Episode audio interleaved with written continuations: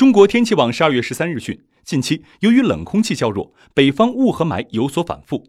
预计十三日午后，华北中南部等地的霾将会减弱或消散，同时江南地区依旧温暖，局地有望刷新纪录。